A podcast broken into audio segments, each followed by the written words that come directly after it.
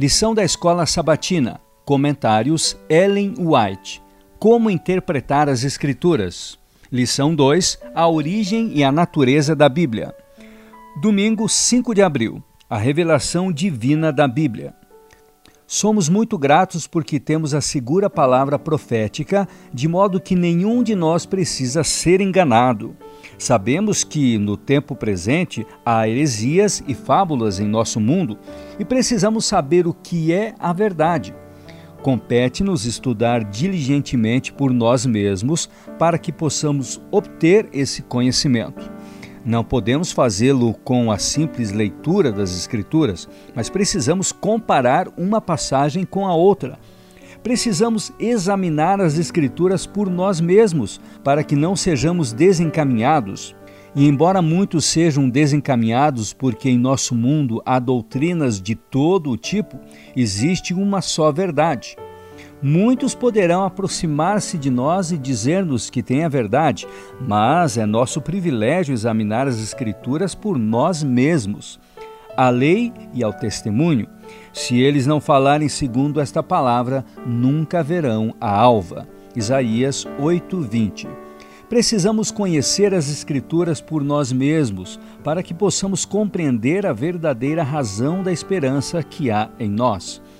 As Escrituras foram dadas aos homens não em uma cadeia contínua de ininterruptas declarações, mas parte por parte através de sucessivas gerações, à medida que Deus, em sua providência, via aprimorada ocasião para impressionar o homem nos vários tempos e diversos lugares. Os homens escreveram segundo foram movidos pelo Espírito Santo. Há primeiro o botão, depois a flor e em seguida o fruto. Primeiro a erva, depois a espiga e por último o grão cheio na espiga. Marcos 4, 28. Isso é exatamente o que as declarações bíblicas são para nós. Aqueles, porém, cujo coração se acha em harmonia com a verdade e o dever, pesquisarão as Escrituras com o coração preparado para receber impressões divinas. A pessoa iluminada vê unidade espiritual, um grande fio de ouro através do todo, mas requer paciência, reflexão e oração o rastrear o áureo fio precioso. A palavra de Deus é o grande livro educativo, mas embora muitos pretendam respeitá-lo, são colocados outros livros diante deles. A razão humana é exaltada acima da divina. Terei que falar com franqueza e dar um testemunho decidido?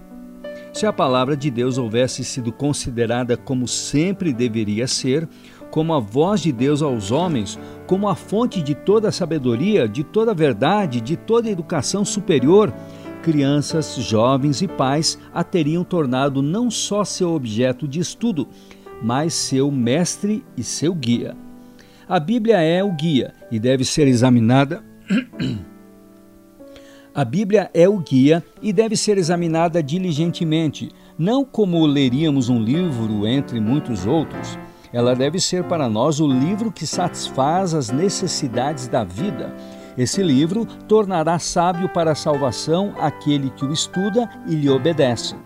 Como o alimento só pode nutrir o corpo se for comido e digerido, assim a palavra do Deus vivo só é proveitosa para a pessoa se for recebida como o mestre em assuntos educacionais mais elevados por estar acima de todas as produções humanas e somente se seus princípios forem obedecidos por ela é a sabedoria de Deus.